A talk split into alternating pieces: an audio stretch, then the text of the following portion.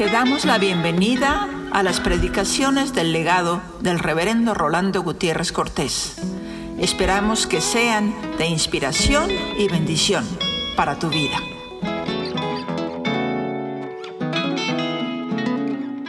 Padre, recibe nuestra adoración cuando te entregamos como bienes la misma fe que tú nos has dado y el deseo de servirte. Señor, tú sabes por qué nos tienes en medio de pruebas o porque tú nos has librado de alguna de ellas para no poner ningún reparo y entregarte nuestra vida para servir. Permítenos posarnos al hacerlo en el nombre amado de Jesús nuestro Señor. Amén. Y en relación a nuestro mensaje último de esta temporada y de este año, me hizo pensar nuestro espíritu, como dice la Biblia, vuelve a Dios que lo dio. Y no se trata de un espíritu biológico, no se trata de un espíritu social, no se trata de un espíritu de carácter. Nuestro espíritu vuelve a Dios que lo dio. Y si nuestro espíritu misionero de confraternidad, de lucha, de compromiso en el reino, vuelve a Dios que lo dio, ¿qué llevarán nuestras manos al presentarnos a Él? Porque espíritu el Señor nos dirá, ven, buen siervo fiel, sobre poco fuiste fiel, sobre mucho te pondré. Entra en el gozo de tu Señor. Y es aquí donde nuestro espíritu, el mío y el de mi familia, el de mi familia y el de nuestras familias, el de nuestra iglesia y el de nuestras iglesias, será un espíritu que llevemos ante la omnisciente presencia de nuestro Dios, que nos habrá premiar. Porque nuestro espíritu tendrá que presentarse ante Él. Y ahí aparecemos como mayordomos, porque habremos de dar cuenta de nuestra mayordomía. Ni más ni menos. Volver a Dios es retornar al Padre. Nuestro espíritu vuelve a Dios. Se lo dio. Pero retornar al Padre es retornar al Creador de los cielos y de la tierra para adorarle con nuestras manos llenas de buenas obras que Él ha preparado para la nuestras. Plenos de gratitud por habernos hecho dignos de su gracia sin merecerlo. Volver a Dios es retornar al Padre y comparecer ante el juicio final que tendremos en el Hijo y responder por nuestra mayordomía. Porque más que lo que somos, y más que lo que tenemos, cuenta cómo vivimos y cómo usamos los dones y oportunidades que hemos recibido. Da cuenta de tu mayordomía. ¿Cómo usaste las oportunidades que te di? ¿Cómo usaste las posibilidades en que te puse? ¿Cómo lo usaste como padre de tu familia, como madre de tu familia, como miembro de tu familia? como miembro de la iglesia visible en que te puse para testificar. Volver a Dios. Es retornar al Padre y comparecer ante el juicio final que tendremos en el Hijo. El volver a Dios es disfrutar del gozo y cultivarlo por medio de la oración. Porque cuando yo veo a mi papá amado, el gozo es imparable. Y a través de la oración lo he pedido percibir. Esa oración que nos hace oír, que nos hace percibir la voluntad de Él. Cuando han estado orando en silencio, ¿no les ha pasado que comienzan a oír? Como si yo me callaría ahorita y comienzo a oír, miren, Puedo oír ruidos, puedo oír papel, pero puedo oír más allá de ello también cuál es la voluntad de Dios. Jesús tenía en eso de orar en secreto el plan para aguzar nuestros oídos a su santa voluntad y oír más allá de los sonidos y percibir más allá de las percepciones naturales, que nos da gozo cuando la captamos y estamos dispuestos a cumplir su voluntad. Y por eso es que en oración cultivamos y comenzamos a hacerlo. Para ese día cuando habremos de disfrutar ante su presencia, para celebrarle en las nuevas que Él nos ha dado de salvación en Jesucristo. Porque sabemos que el fortalecimiento de nuestro vivir es esa plenitud del gozo del Señor. La iglesia ha heredado el cultivo de su espíritu de gozo por medio de la oración comunitaria que pide y recibe. Esa oración comunitaria que experimenta y comparte. Esa oración comunitaria que disfruta y anuncia la bondad de la gracia. Por eso, cuando nos preparamos cada viernes anterior a la cena del Señor en nuestra iglesia, en nuestra velada de oración, que ahora está anunciada para el próximo viernes, este 3 de enero, es una preparación para poder dar de gracia lo que de gracia hemos recibido. Dar el mensaje, darnos a nosotros mismos y dar el pan y dar el vino que simbolizan un cuerpo que fue molido por nuestros pecados y una sangre que fue derramada para nuestra redención.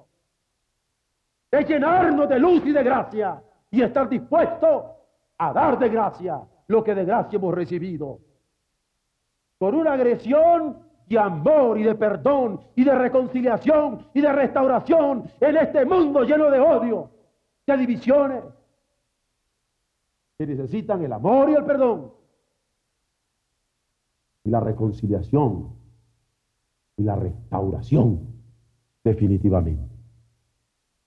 Pero este gozo que nosotros tenemos hoy será herencia cumplida al final de los tiempos cuando toda su gloria, toda, habrá de ser manifestada a través nuestro también, porque nosotros participaremos de ella. Por eso, al percatarnos que nuestro espíritu vuelve a Dios que lo dio, hemos de preguntarnos, ¿es nuestro espíritu gozoso? Porque si es gozoso y lleno de melodías, ese es el que va a volver a Dios que lo dio. Es nuestra iglesia gozosa en la esperanza y nos encontramos como al final de nuestros cultos de cena del Señor durante todo el mes, porque ese es el espíritu que vuelve a Dios que lo ha dado. Es nuestro mensaje pleno del espíritu del Señor cuyo fruto es amor y gozo y paz y tolerancia y benignidad y bondad y fe y mansedumbre y templanza. Es ese el mensaje de nuestra iglesia. Fructífero. Pues ese es el que se presentará al Señor. Es nuestro espíritu consciente que por encima de la experiencia de la muerte hay certidumbre de vida gozosa con nuestro Señor. Quizá muchos piensen que la nota última de nuestra celebración de vida sea una nota de tristeza. Otros quizá quieran añadir algún dejo de tragedia, pero nuestra esperanza es distinta. Porque el buen siervo fiel, sobre poco ha sido fiel, sobre mucho te pondré, entra en el gozo de tu Señor, nos hace ver que nuestra última nota es la de gozo, y no el nuestro, sino el de nuestro mismo Señor. Esto es lo que revela nuestro destino. Un destino de bienaventuranza y dicha. ¿A dónde vas? Hacia el gozo de mi Señor. ¿A dónde caminas?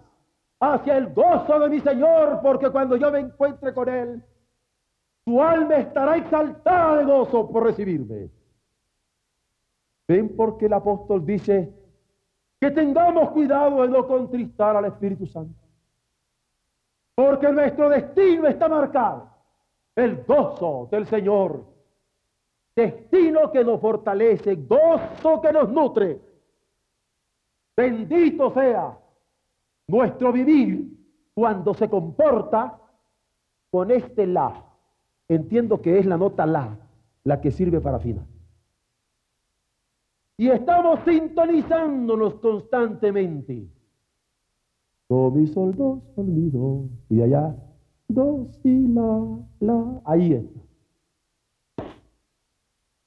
Porque el gozo de nuestro Señor es nuestro fin. No una tristeza, no una tragedia, un gozo que nos ha sido revelado ya en la Escritura.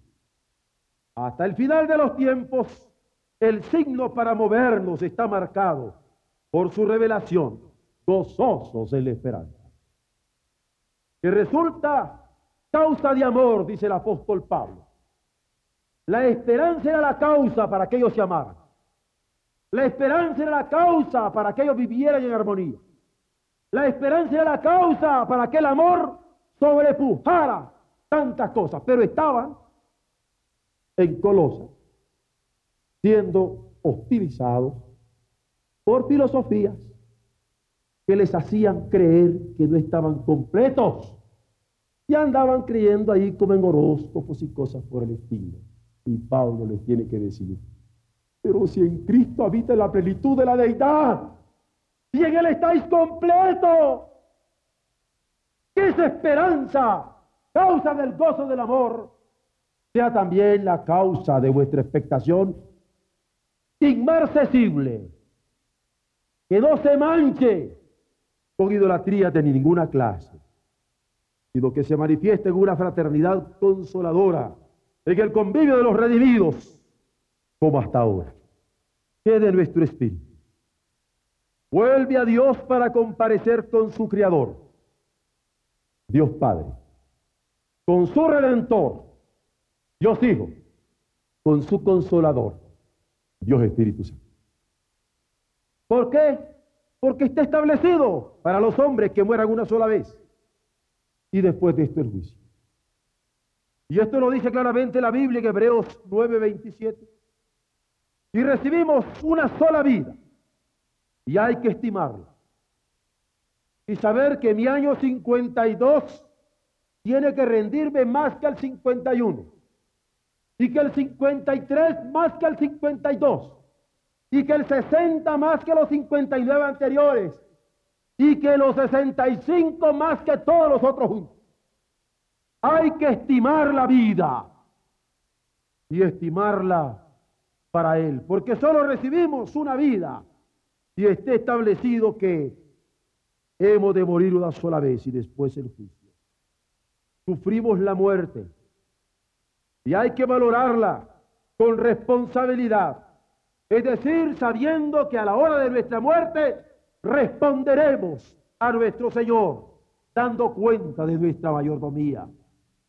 Mas no se trata solamente de negar reencarnaciones, porque morir una sola vez dejaba claro en nuestros hermanos hebreos que no debían estar creyendo en reencarnaciones que morían ahora y andaban, eh, andaban reencarnándose ahí, qué sé yo, en un perro, en un gato, en un león, en un tigre.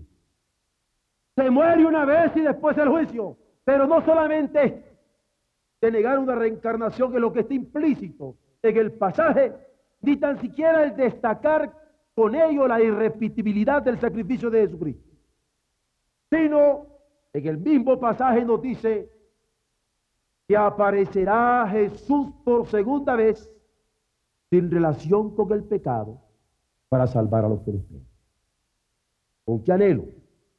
Estamos esperando comparecer ante nuestro Creador, Redentor y Consolador.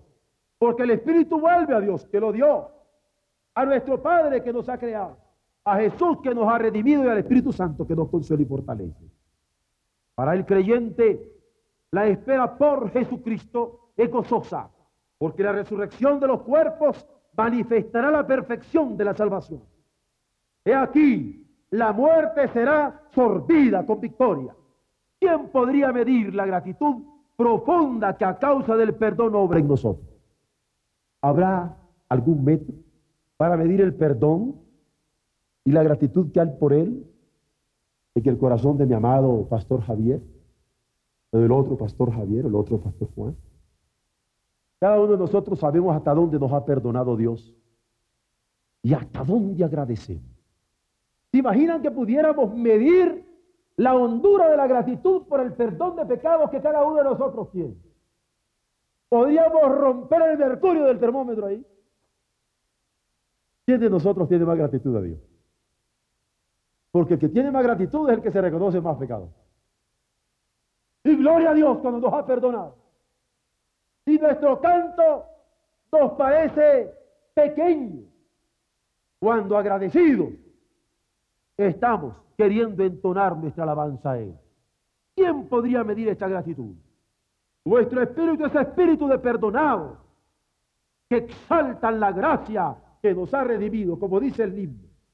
Oh excelsa gracia del amor, que Dios perdona al pecador. Nuestro gozo será ensanchado al contemplar cara a cara el rostro del Cordero.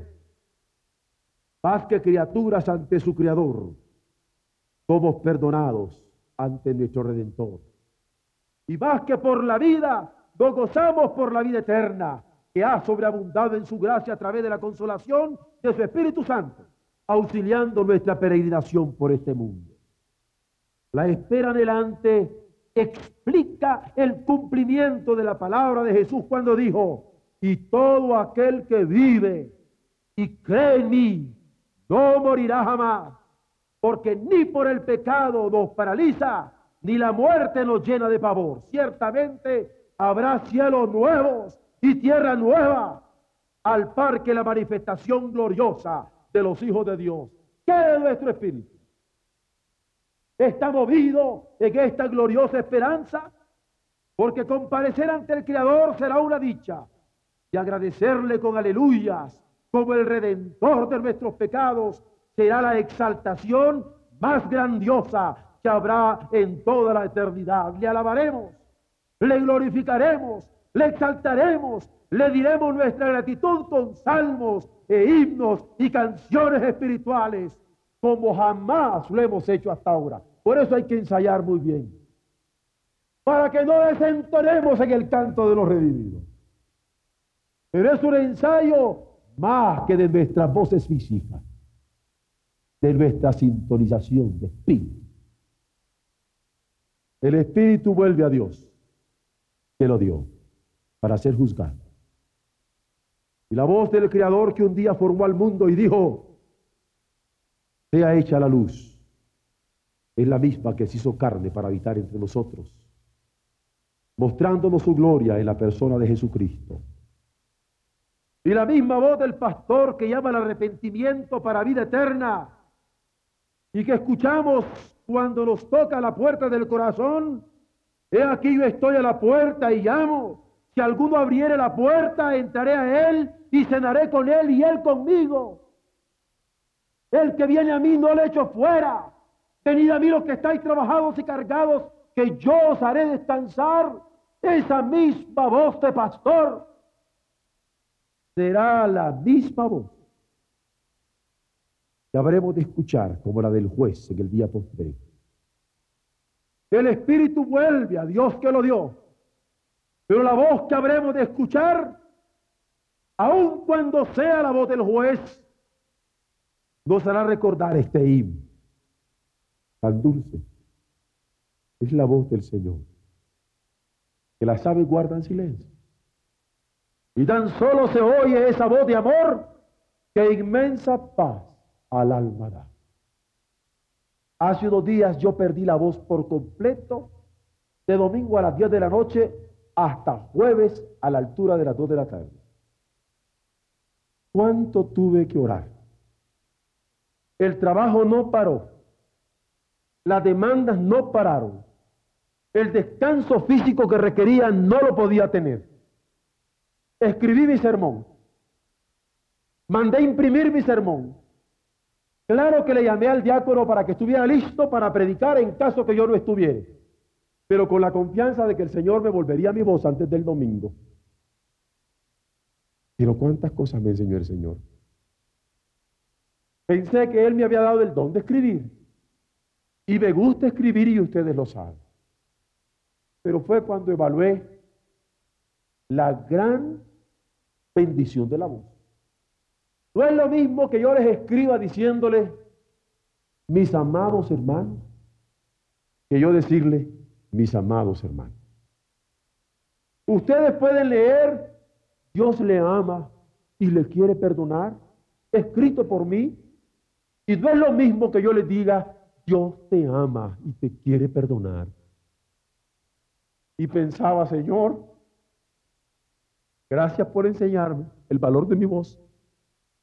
Y probablemente ustedes en un momento dado también puedan sentir que no es lo mismo que yo pueda estar cantando con todo mi pulmón a que no pueda ni juntarme con ustedes en el canto.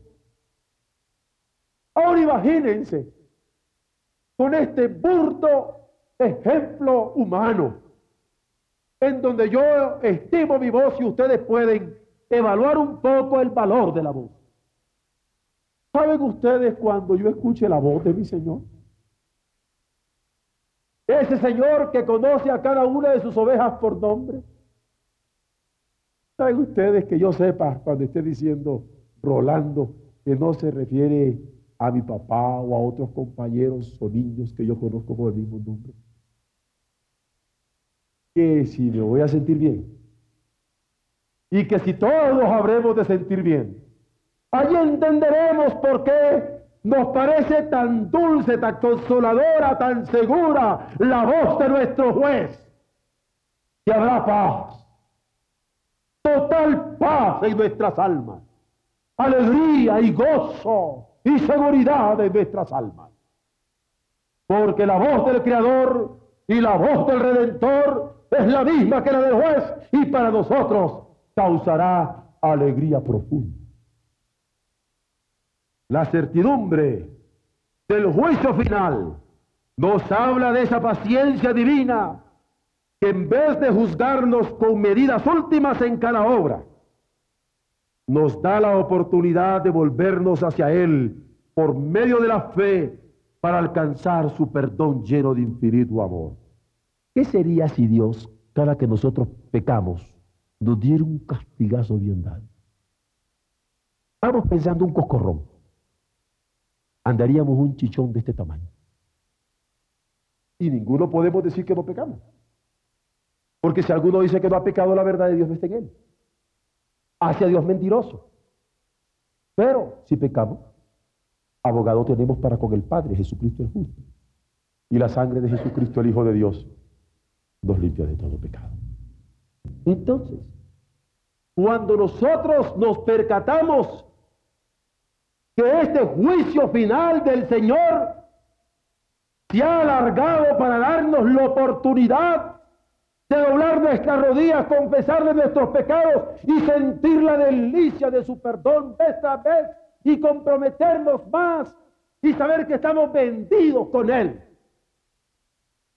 nos podemos percatar de la gracia suya que nos permite aquilatar en alguna medida lo infinito de su amor y darnos cuenta que su propósito es cultivar nuestros caracteres de acuerdo a nuestro destino eterno y determinar con todos los hijos de la historia la vinculación de la conducta de sus hijos en relación a toda su creación. Los creyentes tenemos por eso una gran responsabilidad en esta espera, porque el anhelo ardiente aún de la creación es el aguardar la manifestación de estos hijos de Dios que saldrán brincando de todos lados, gozosos en esperanza, deseosos de alabarle. El poder de Dios renovará la totalidad, pero la alegría de nosotros aparecerá saltando por todos lados. La base del juicio va a ser nuestra mayordomía. La responsabilidad que tenemos ante Él de todo cuanto somos y tenemos. De lo que hacemos con nuestro tiempo, de lo que hacemos con nuestros talentos, de lo que hacemos con nuestra vida en Él y la manera como estamos usando nuestros dones. Incluye los hábitos y las costumbres con que cultivamos el carácter o nos desviamos en vicio. Los juicios y valores con los que respaldamos nuestro quehacer cotidiano, guiado bajo los designios de su voluntad. Las obras en que nos movimos como preparadas por Él para que caminemos en ella. Será nuestra vida de redimidos desde la perspectiva de la cruz del Calvario que nos ha dado el criterio para discernir sobre el significado del cuerpo de Cristo a quienes hemos conocido por fe. Que de nuestro espíritu, nuestro espíritu vuelve a Dios que le dio para comparecer ante su Creador, Redentor y Consolador, para ser juzgado, pero para disfrutar del gozo de su Señor. Cuando el polvo vuelva a la tierra como era y el Espíritu vuelva a Dios que lo dio, nos espera gozo, el gozo del Señor que nos fortalece. Es gozo que podrá disfrutarse en virtud de la seguridad de hijos, porque estaremos con el Padre. Se constatará plenamente que la revelación por excelencia de Jesucristo fue declararnos la paternidad divina y tendrá sentido la espera que afecta ahora nuestra vida de redimidos, adorándole como iglesia en espíritu y en verdad. Y el sabor de fiesta será sabor de fiesta permanente y el anhelo de celebración mostrará su intensidad. ¿Ustedes creen que la cena del Cordero será una cena triste? ¿Creen que la cena del Cordero será una escena trágica? ¿Creen que la cena del Cordero será un lamento?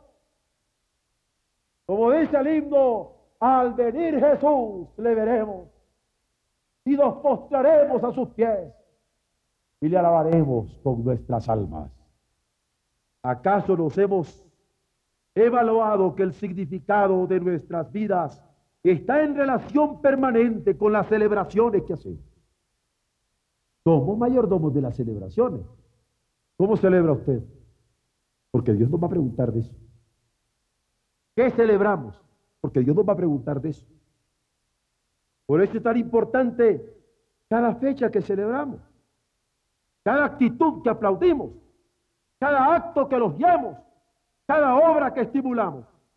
El Nuevo Testamento revela que la celebración más excelsa que debemos esperar es la de la boda del Cordero. Por eso, la celebración del bautismo que se aduna con la cena del Señor entre nosotros es un ensayo de la celebración más excelsa. Ningún cumpleaños, ningún aniversario, ninguna fecha es más grande que la de la resurrección de Jesucristo. Y celebramos con alegría y con esperanza esta fecha gloriosa, porque este es el significado de esperar celebrar la boda del Cordero cuando participaremos con todos los que en el Apocalipsis se nos revelan con vestidura blanca, porque han sido lavados con la sangre del pacto eterno. Yo creo que muchos de nosotros quisiéramos ver en aquel día a nuestros amados, ¿no es cierto? Y amados míos que ya se han ido, yo los quisiera ver. Pero no sé por qué.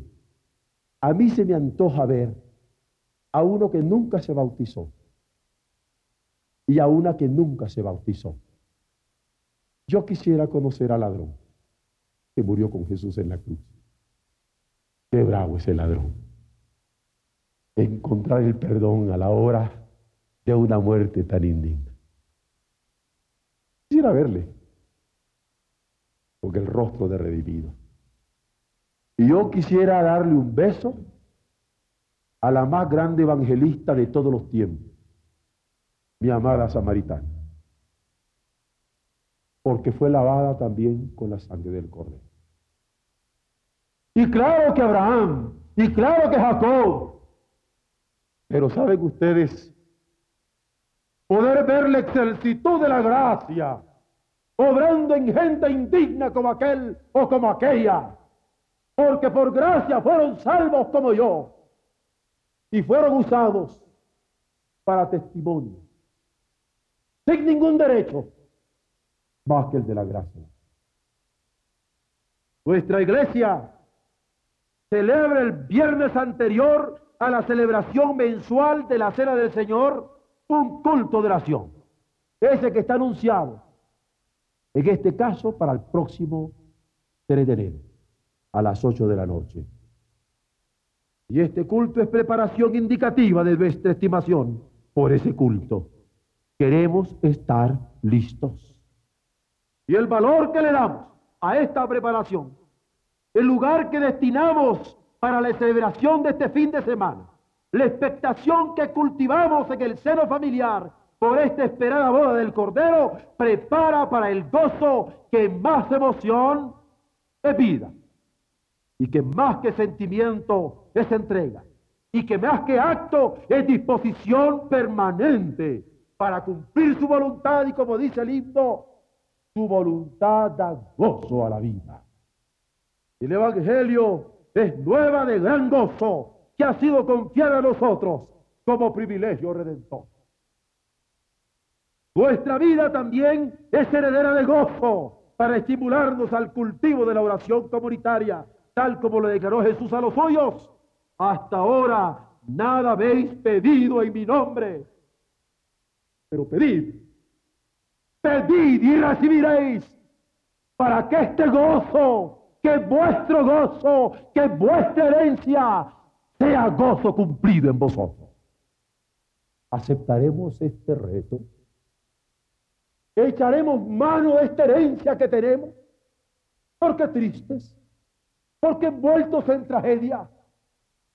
Si tenemos derecho a echar mano de esta herencia gloriosa, esta palabra de Cristo me parece desafiante en esta hora. Hasta ahora nada habéis pedido en mi nombre. Pedid en mi nombre y recibiréis para que esta herencia pase a ser vuestra de gozo que debe ser cumplida. Cultivemos nuestro espíritu en el gozo. Porque aunque la tierra vuelva al polvo de donde fue sacada, nuestro espíritu vuelva a Dios que lo dio. ¿Se imagina que el Señor nos llevara en estos momentos a todos juntos? Y no nos asustamos. Ya hemos vivido eso un terremoto en estos momentos y ¡pum! Todos pasamos a la eternidad. Pero se imaginan que en cada corazón nuestra está la disposición de echar mano de esta herencia y al subir hasta su trono de gloria hay un gozo en nuestras almas.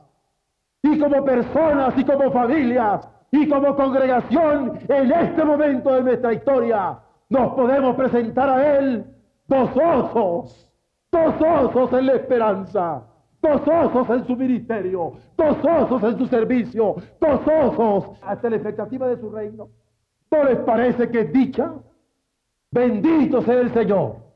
Si nuestro espíritu, ese de lo que estamos hablando, es nuestro plan maestro de discipulado, lo podemos identificar por un espíritu de gozo, gozosos en la esperanza, sufridos en la tribulación, pero constantes en la oración.